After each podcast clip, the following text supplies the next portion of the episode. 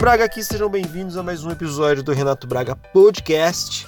E hoje meu papo vai ser sobre jiu-jitsu com Sérgio Malibu. Bom, pessoal, mais uma vez lembrando aí que eu disponibilizei um e-mail para que vocês possam enviar críticas, dúvidas ou qualquer outra coisa que vocês queiram. Basta enviar um e-mail para podcast@renato-braga.com. Sem mais delongas, bora lá pro talk, mais casca grossa que nós já tivemos.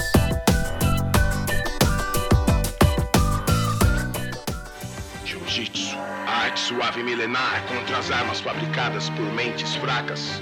Os braços dos homens de mentes fracas serão torcidos e quebrados no omoplata. A gente apaga, mas não bate. Aqui é só raçudo, com força pra lutar, enfrentar todo mundo. Apaga, mas não bate. Seja raçudo, operação, estilo jitsu.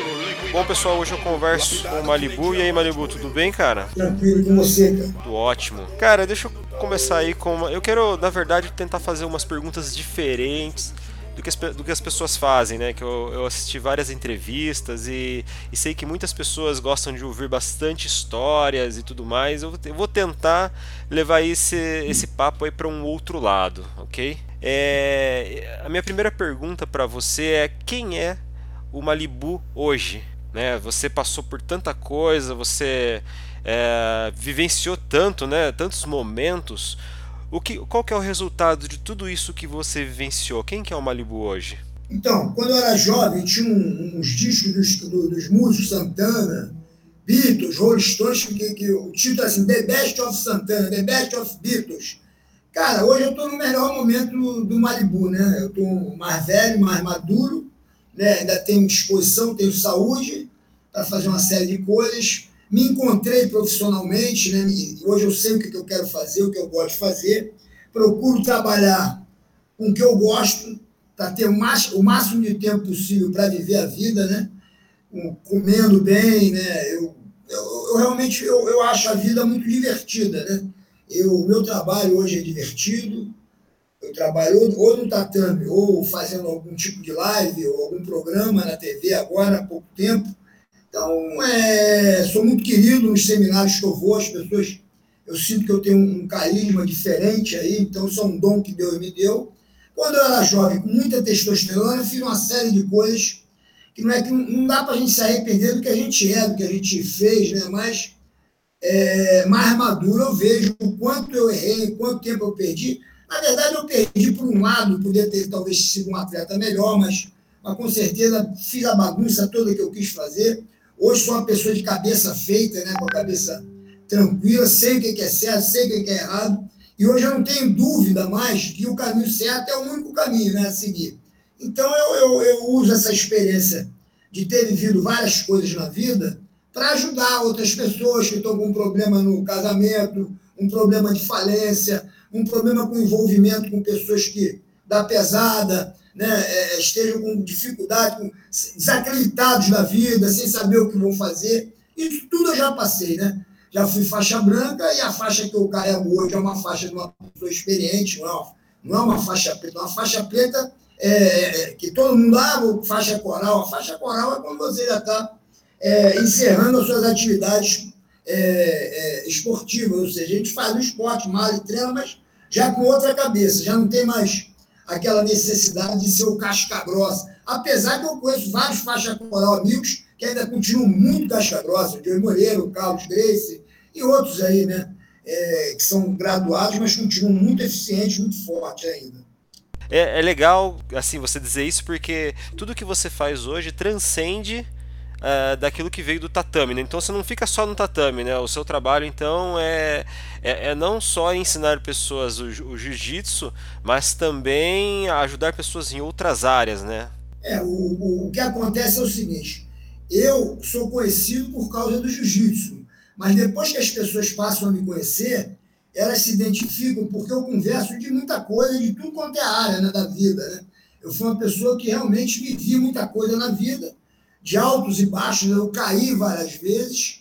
Então, eu tenho pessoas que se separaram, que me procuram, pessoas que estão fora do peso, que me procuram, pessoas jovens que não sabem o que fazer. Né? Um, um, um, hoje mesmo me ligou um rapaz que teve um problema com hater, aí eu, eu tenho pouca experiência, eu tenho apenas três anos nessa, na parte da internet, mas eu já, já vi que o hater é, é normal, uma coisa que acontece, então eu alertei, ele queria já entrar na justiça contra o rapaz, eu falei, não, cara, isso vai acontecer, vão vir vários haters aí, várias pessoas é, falando uma série de coisas, mas isso não impede que você continue respondendo e, e fazendo um trabalho bonito. Então, eu, traba, eu, eu falei para ele o seguinte, as, os, os, insetos, eles só, eles só, vão, só vão na direção da luz que está tá acesa. Então, se você está aparecendo, com certeza vão aparecer pessoas para falar mal, para isso, mas são muito poucas pessoas. Na verdade, quando, se você botar na, na, na média, é 99% do trabalho que eu tenho feito, ou 90%, para não ser exagerado,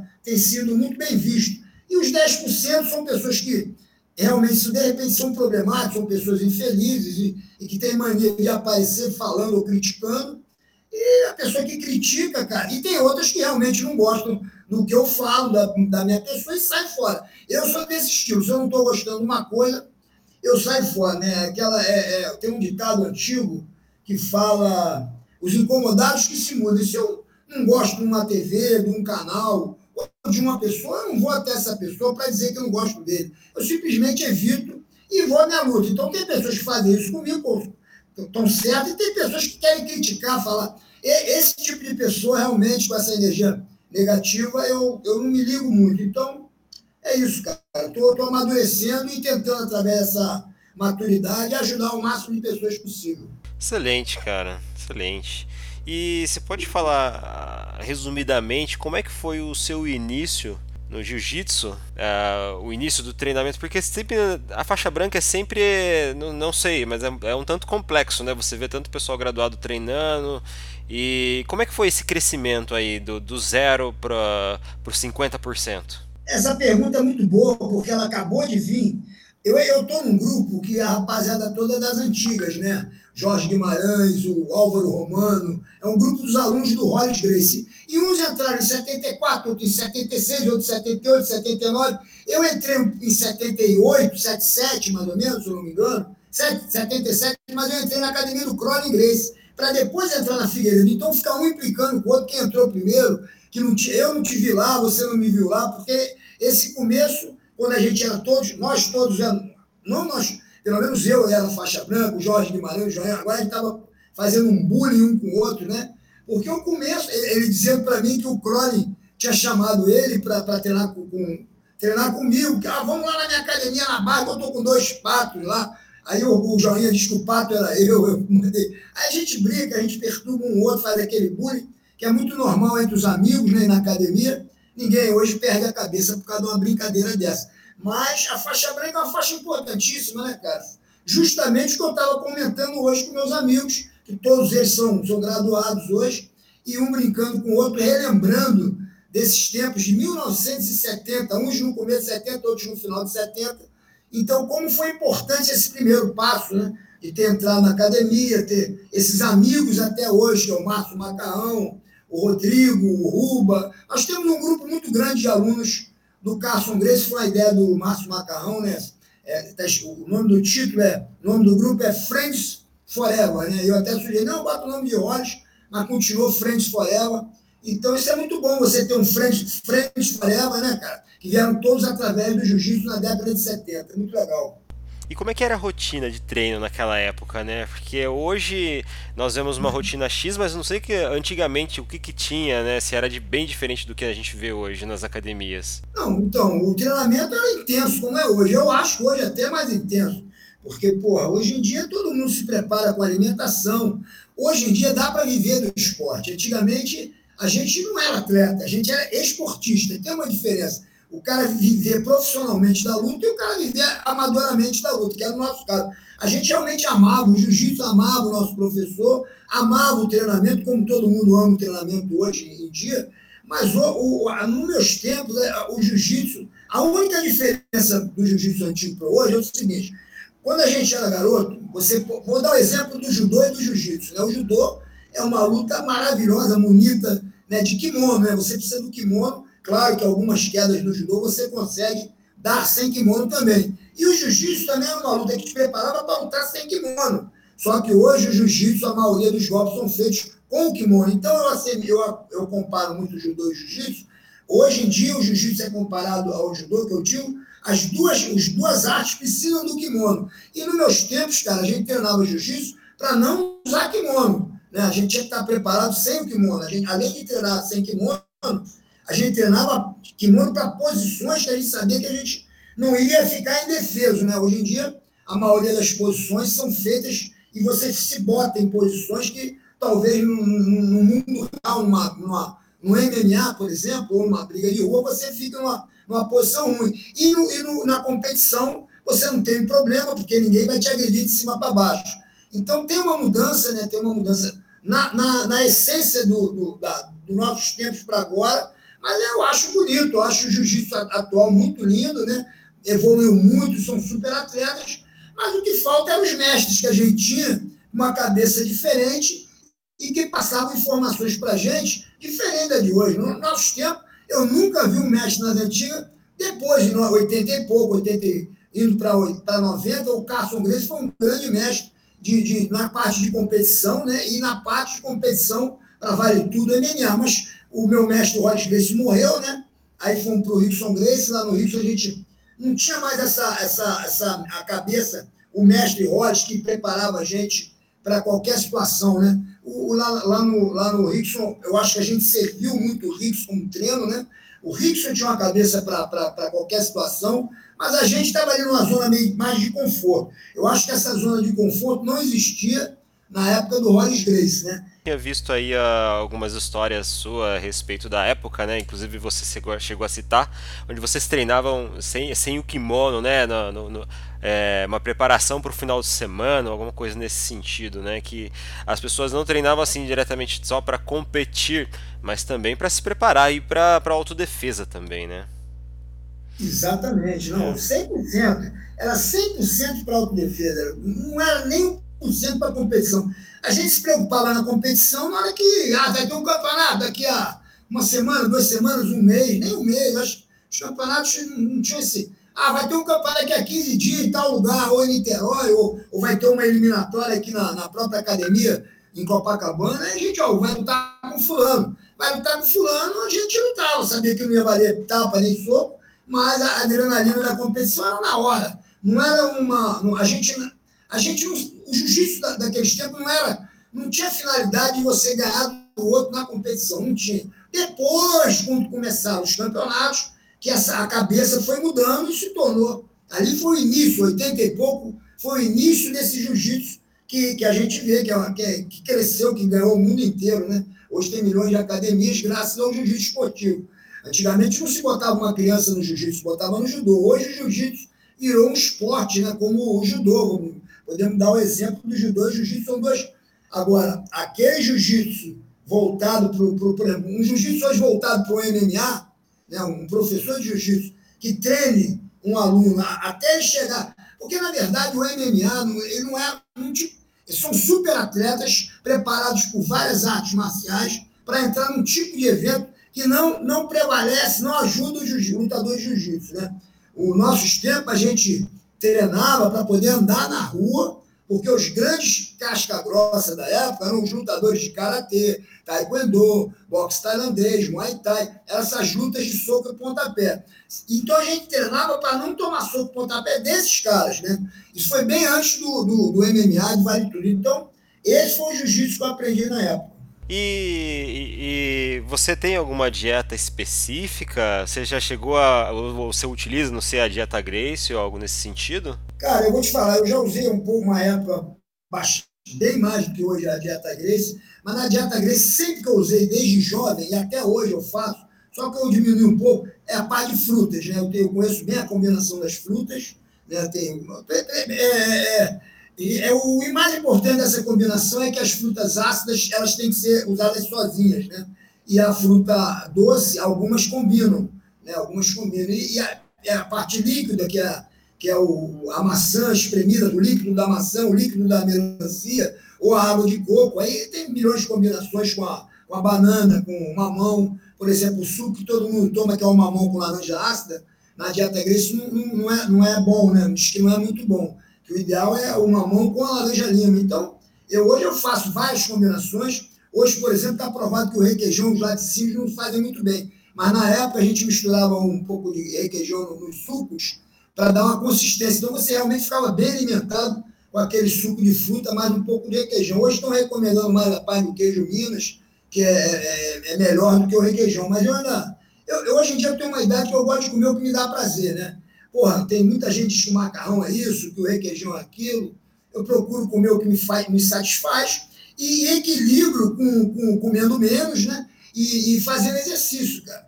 Que são coisas que eu sei que são importantes. Mas eu não como quase carne nenhuma, muito difícil eu comer carne. Demora, sei lá, num ano eu como, sei lá, dez vezes carne um ano.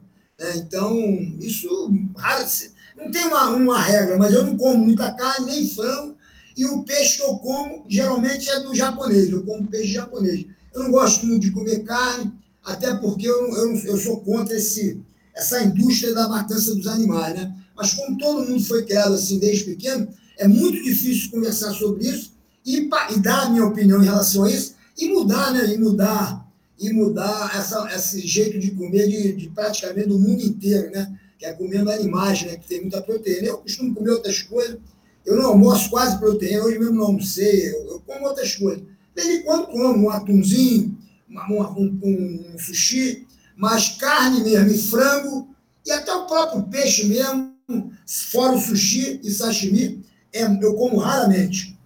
E na época que você entrou na pra academia para treinar e tudo mais, a partir daquele momento, quando que você conheceu o Hélio? Como é que foi esse, esse primeiro contato com ele?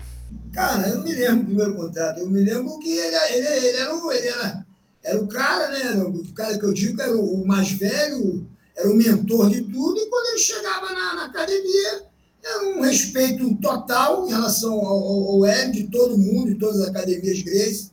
E eu era mais um, era um soldado, um moleque, conheço, eu acho que o Hélio desde a faixa branca, né, cara? Mas eu não, eu não tinha tanta intimidade. Eu vim ter mais intimidade com o mestre Hélio Grace quando eu fui treinar na academia Grace Maitá, onde ele era o, o mentor ali, ele ficava ali de roupa, de kimono, do jeito que ele. Ele era o cara ali, né? Quando ele estava na. Eu virei aluno lá do Rickson Grace, do Hélio Grace, que vivia na academia. Eu tenho. Eu conheci mais intimamente o mestre Hélio, foi na faixa roxa para marrom e para preta, né? Eu já entrei lá na de roxa.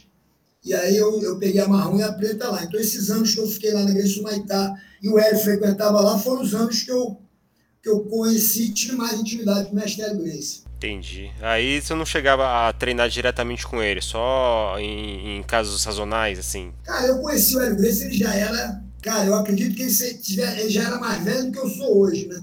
Eu acredito que eu conheci o Hélio já tinha uns 70. Eu acredito, 70, eu acho que. Não sei fazer as contas direito. Eu tinha. Não sei, realmente eu não sei fazer essas contas, mas ele já era bem mais velho, eu era bem mais garoto. Pô, eu hoje tenho 62 anos. Pô, se eu pegar uns moleques 20, 20 e pouco no gás mesmo, pô, é complicado para treinar, né, cara? A não sei que seja muito iniciante. Mas começar a pegar uma, um faixa azul graduado roxa e os moleques tipo crossfit, pô, é complicado. Eu não era crossfit, mas, pô, eu era, tinha uma saúde boa, né, cara? Eu era bem forte, pegava surf, né? Corria na areia, jogava bola, fazia um montão de coisa, então não tinha como treinar com ele, não. Eu treinava com os filhos dele. É legal, que também era igualmente casca grossa, né? Os filhos, pô, com certeza. e, e, na sua ótica, pelo, pela experiência que você teve com, com a família Grace, qual que é o segredo deles hoje? Há, há um grande diferencial no jiu-jitsu deles. Você, poderia, você conseguiria destacar quais são os ah, principais pontos? O ponto principal na minha cabeça, que é o que hoje falta para mim no jiu-jitsu, são, são professores, mentores mesmo. São pessoas os meus professores, eles entravam na minha mente. Né?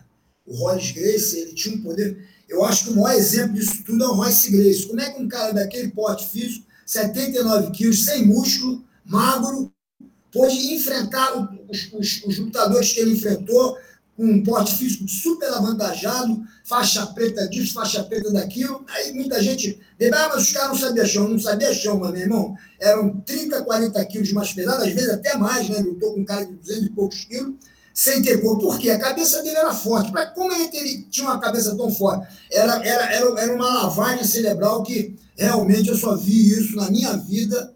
Por isso que eu sou muito grato aos Graces, né? É, é, eles terem me transformado, cara. Eu era um cara todo mundo tem medo, todo mundo é inseguro, todo mundo já sofreu bullying, né? Mas os caras, eles preparam você, prepararam a cabeça do atleta. É o que está acontecendo hoje no MMA, está todo mundo procurando psicólogo de atleta, né? coach, né? porque é muito importante você ter uma pessoa que faça a tua cabeça. Né? E os Gracie realmente faziam a cabeça e hoje em dia fazem muita falta no pessoas como eles, né, que acreditavam que o que eles faziam era a melhor coisa que tinha e você faziam você acreditar naquilo. Então, com certeza o que eu posso destacar era a mente dos caras e a, e a força que eles tinham em relação aos familiares, principalmente aos familiares e aos alunos mais chegados. E eu me considero que fui um aluno bem chegado, principalmente do mestre Wallace Grace. Né? Que legal, cara. E você tem trazido essa tradição de certa maneira, para os seus alunos? É, eu dou aula, eu dou aula, eu, por exemplo, eu, sou, eu não sou um cara, aquele professor que, pô, eu tento até melhorar meu jeito, mas eu, eu dou aula exatamente como eu recebia, né? É, eu, o meu, o meu, eu sou um cara brincalhão, adoro brincar, mas na hora que eu estou trabalhando, eu sou um pouco, não digo agressivo, mas sou ríspido, né? Eu sou, sou, eu sou muito é, exigente. Eu, é uma aula com grito, com berro, ah, cala a boca, encosta, vai, faz, acontece, que foi assim que eu aprendi. Então, quem não aguenta, às vezes, eu posso até perder alguns alunos, porque os alunos vão para ali e ficam.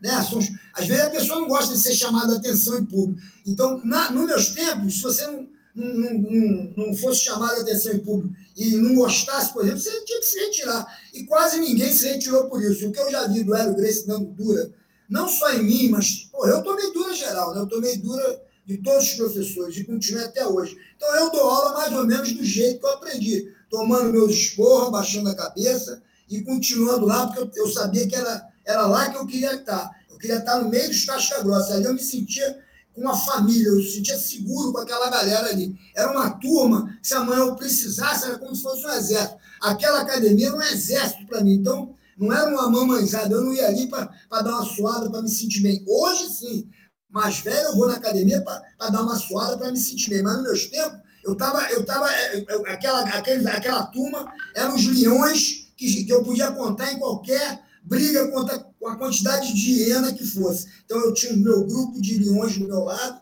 e esse grupo era a minha academia. Então, se o chefe da academia, o patrão, o, matriar, o patriarca da academia, o grande mestre me desse o esporro, todo mundo tomava esporro dos grandes mestres. E também era tratado com carinho também, né, cara? Porque tinha muito carinho também. Então eram, eram, eram, eram aulas realmente para casca grossa, com Carlos era assim, com Rollins, com Hélio. Porra, então é, eu, eu fui acostumado assim, fui forjado que nem um, um, um exército, que nem um exército. Era um exército. A academia era como se você fosse um exército, as Forças Armadas. Então eu acostumei assim e continuo dando aula dessa forma. Excelente, cara. E se, se fosse para você definir o que, que é alta performance, né? Que uma, uma das metas aqui a gente fala sobre alta performance. Qual, qual seria o destaque de, de um aluno hoje performático, um cara que dá o seu melhor? Quais são as características desse atleta? Hoje o que mais tem é, é atleta de alta performance. Né? É o que mais tem. É um, um atleta hoje, se não for de alta performance, ele não consegue sobreviver nesse mundo, né? Porque é muito dinheiro é, é, é, rolando, né? Tanto no, na parte de, de, competição de kimono quanto no MMA. Então, a alta performance é o normal hoje, né? Antigamente, porra, você fazia, era esportista. Hoje, os caras são atletas de alta performance. Tem psicólogo, pô, os caras se alimentam, dormem cedo com o objetivo de serem campeão em alguma, alguma desses, algum desses campeonatos eventos que, que hoje dão muito dinheiro. Então, alta performance é se alimentar, dormir, é, focar, né, ter uma cabeça forte e tentar ganhar o grande prêmio financeiro, porque ninguém mais luta por causa de medalha nem de troféu, né, cara? Todo mundo luta hoje para ganhar um dinheiro, para dar uma boa vida para a família, muito normal. Então, eu acho que hoje o atleta que não tem, vive da alta performance, ele é um, um cara que vive ali para curtir o esporte, para fazer um bem para a saúde dele, mas o atleta mesmo tem que ter tem que ser de alta performance, né? É, ele tem que agregar mais de além das técnicas que ele utiliza ou que ele aprende na academia, né? Acho que eu tinha visto já alguns vídeos falando onde os races eles treinavam não só as técnicas ali do, do jiu-jitsu, mas eles agregavam também técnicas de outras artes marciais, né? Que ajudavam bastante na, no, na, na, execução, né? Na, na luta em si, né? É, isso aí a gente viu muito na época, eu, por exemplo, vi na época do Royce, e o Carson também, depois, ele botou, eu, eu, eu, vi história de lutadores da academia dele, vários lutadores dele, o boxe também, né? Mas o, vanguardista, o cara que treinava várias lutas, judô, é, pô, sambo, luta livre, era o Rollins, né? Então, depois que o. Acho que o. Não, depois o, o, o Roller se tornou faixa preta de judô também, o Roller, né? O Rickson andou treinando também no, no Flamengo, lá no judô também, mas o, acho que iniciou isso tudo aí de lutar várias artes marciais e agregar para o jiu-jitsu, para continuar defendendo a bandeira do jiu-jitsu, foi o Matt Lodge Grace. E como tem sido o seu trabalho na mídia, né? Porque ah, você uh, tá, tá, tá num canal no Yuhu, né? Isso. Os canais aí. E como é que tem sido esse trabalho aí de popularizar essa arte marcial, de, de encontrar pessoas uh, que também estão nessa mesma peleja? Como é que tá? Não, eu estou gostando pelo seguinte, o canal está começando, né? O canal era, era envolvido com surf, skate era um canal que eu nem via muito, porque eu já fui até surfista, mas me envolvi muito com a luta, então sou muito mais ligado à luta. Eu assinava e continuo assinando o canal Combate, o canal Combate tem, é muito bacana, é muito sério, muito, eu gosto muito do canal Combate, eu, mas ele passa, é muito voltado para as lutas do UFC, né? Então, o, esse trabalho do, do hoje né, que está mudando o canal para a luta, está abrindo muito espaço para os atletas nacionais, para os eventos nacionais. Então, realmente, hoje nós temos um canal 100% luta, que voltado por, não só para os, os, os lutadores que lutam no exterior, mas os brasileiros dentro e fora do Brasil. Então, eu estou feliz de começar num canal que também está começando. Eu estou sentindo que esse canal vai longe e, se Deus quiser, vou junto também. Excelente. Você também tem um canal no YouTube, né? Isso, tem um canal Malibu Jiu-Jitsu, que agora com essas entrevistas que eu aprendi a fazer no canal Rua, a televisão me ajudou. Agora eu faço várias entrevistas com várias pessoas, é, todo mundo, a velha guarda e a jovem guarda, todos eles passam pelo meu canal. É mais fácil do que eu ficar só contando história, como foi feito no começo, porque chega uma hora que as histórias acabam. Então, eu poder entrevistar e o próprio convidado contar a sua história, para mim, foi muito bom. Eu aprendi, demorei, aprendi, apanhei, como quando você tem qualquer coisa na vida, você é faixa branca, você apanha. Então arrumei, falei demais às vezes, falei coisa que não devia, né, cara? E agora estou aprendendo a falar somente o necessário, é, dar espaço para eu falar, que até hoje é muito difícil eu, eu ficar calado, eu gosto muito de falar, mas eu tenho dificuldade de ouvir. Então eu ouço várias reclamações no meu, no meu canal. Pô, mas não parece Faustão, não deixa o cara falar. Deixa o cara falar, mas os haters também, estou aprendendo a lidar com haters também. Então está sendo muito bom, essa, mas depois de uma certa idade, está aprendendo alguma coisa e essa vontade que eu tenho de cada vez melhorar mais. Eu acho que quanto mais espaço me der, a tendência é eu melhorar cada vez mais. Excelente. E pelo tempo que você tem também é, na, na área e com tantas coisas que aconteceu na sua vida, uh, o que, que você diria hoje pro, pro Malibu de antigamente? Que que, qual, que é a, qual que é a pergunta? Onde eu quero chegar com isso? Que hoje tem muitas pessoas que podem estar no mesmo caminho que você trilhou até chegar onde você chegou. E o que, que você diria para essas pessoas hoje? Cara, o que eu posso dizer que eu me considero uma pessoa de sorte muita sorte. Até tiro no peito eu já tomei. Esse tiro poderia ter acabado a minha vida aos 30 anos. Eu andava muito na rua, na noite, nas boates, na festa. Né? É o que eu te falei, no meus tempos não tinha o prêmio, né? o prêmio do dinheiro, se você fosse atleta. Com certeza, se tivesse, eu ter, com o meu mestre, Hollis Grace, tivesse prêmios de dinheiro, eu seria uma outra pessoa. Nos meus tempos, eu errei, eu andei, eu andei muitas vezes com pessoas talvez não fossem as pessoas certas, né? E eu também não estava andando, não estava certo na época, mas o que eu posso dizer para o Malibu das antigas, na verdade eu não posso falar para mim, eu tenho que falar com o Papai do Céu e agradecer de ter sobrevivido, né, cara? Que eu não acredito que todo mundo que fez o que eu fiz possa sobreviver, então a minha preocupação, hoje tem um filho que vai fazer 30 anos, e eu me lembro exatamente o que eu fazia com 30 anos, quando é que eu comecei a, a fazer essa transição, né? De ser o mau Libu para o bom Libu, né? Então, é, é, eu, o caminho certo vai te levar num lugar mais seguro, né? O que você plantar, você vai colher. Então, eu dei sorte, que nem tudo que eu plantei foi, foi, foram sementes boas, e eu, hoje, podendo colher essas sementes né, no esporte, que realmente o esporte foi o que me salvou, né, cara? Se eu não tivesse feito principalmente a luta, e não tivesse tido os mestres que eu tive, com certeza eu, estaria, eu seria uma pessoa perdida, né?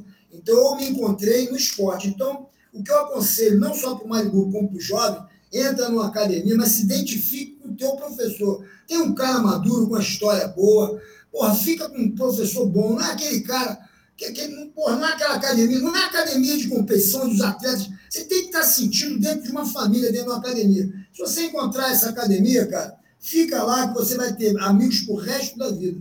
Então, o que eu posso dizer é isso.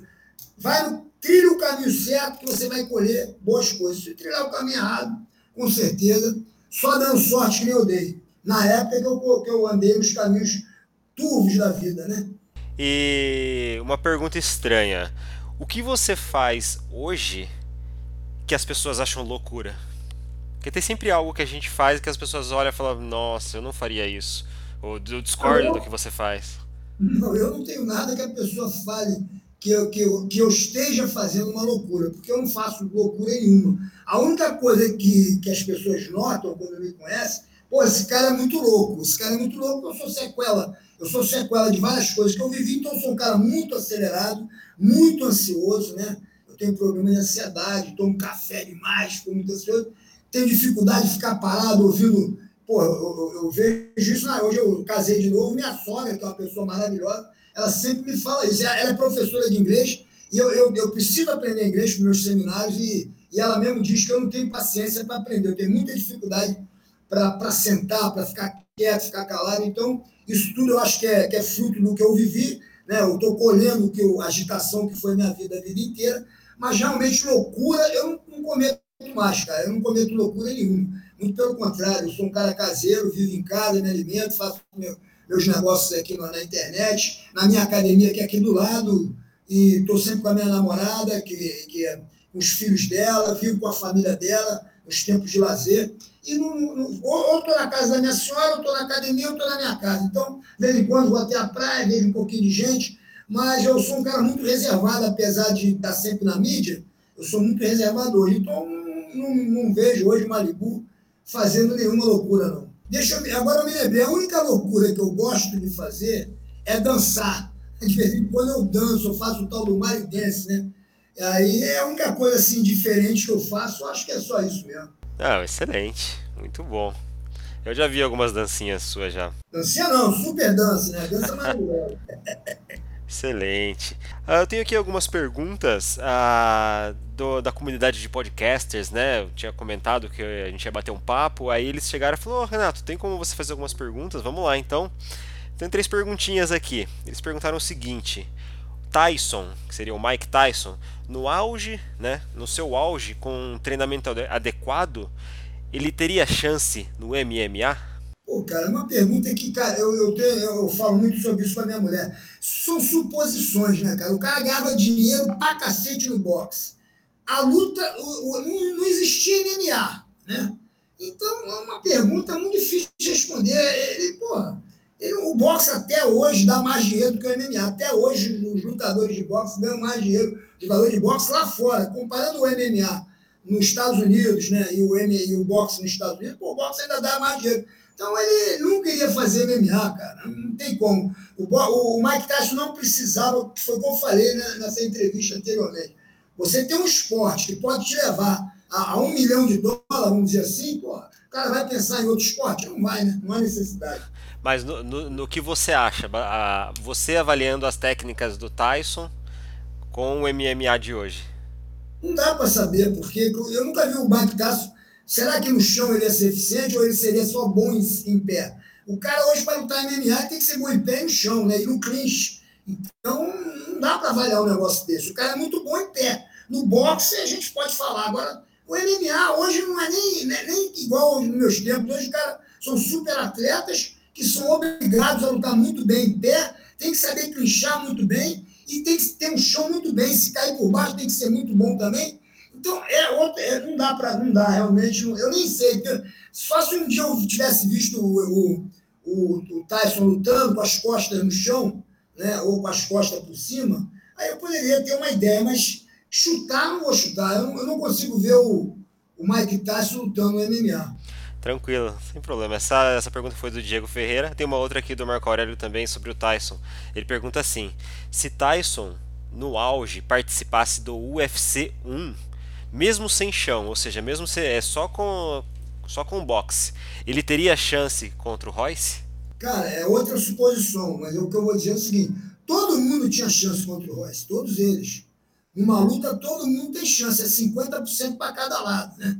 Agora, o que ia acontecer só Deus sabe, né? só depois da luta. O que a gente pode falar hoje é que o Royce entrou lá e quem ele, ele, ele lutou, ele ganhou, né? Agora, se você for perguntar antes da luta, se você pegar o UFC 1 e for ver, olha direitinho, olha os atletas um por um e o Royce, esquece que você sabe o resultado, você diria que o Royce ia ganhar aquelas lutas? Então, se você, você pegar o Mike Tyson antes da luta e um Royce, porra, com certeza, 99% vão dizer que, que, o, que o Mike Tyson ia ganhar, mas eu, como conheço a família e confio na cabeça, com certeza as chances são 50 para cada um. E agora o resultado só depois da luta que a gente iria saber, né? É excelente. Tem uma última pergunta aqui do Marco Aurélio que diz assim: tem um certo ponto que a gente chega no jiu-jitsu que parece que não dá para avançar mais tecnicamente, como se fosse algo que estivesse me impactando. Qual é a dica para sair do padrão básico? Não, quando ele sentir isso, isso eu me lembro muito bem que eu senti a mesma coisa na faixa marrom. Isso é um processo de amadurecimento. Você está tá deixando de ser de lagarta para virar borboleta. Você, dentro da tua cabeça, você não está melhorando, mas você está consolidando uma parte que você faz bem. Então, você está, na tua cabeça, você não está melhorando, mas na verdade você está pavimentando aquele teu jiu-jitsu, está consolidando o teu jiu-jitsu, e de uma hora para outra você vai dar um pulo e alguns golpes vão surgir dentro desse teu jogo aí, e você vai ter uma melhora muito grande. Não tem como não melhorar no jiu-jitsu. Qualquer cara que pratica melhora no jiu-jitsu. Só que tem momentos que você realmente se sente que não está melhorando. Eu sinto isso até hoje. Tem muitas vezes que eu sinto, pô, estou melhorando, e às vezes acho que até estou piorando, mas depende, do teu, no meu caso, do corpo físico. Às vezes meu corpo está mais fraco, estou mais velho. Então, tudo depende também de prepara, preparação física, né? Agora, no caso do jovem, né, até os 30 anos, ele vai estar tá sempre. Dá, ele acha que não está melhorando, mas no final das contas, ele está melhorando.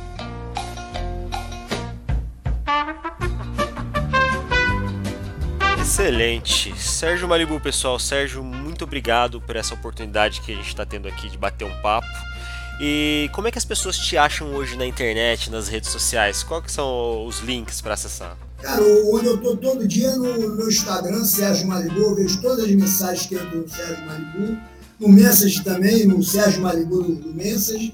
E no meu canal, no canal não é a melhor maneira de, de me achar, é, é no Instagram no Message. Aí, dependendo do assunto, aí passa pro meu, meu WhatsApp e a gente bate um papo.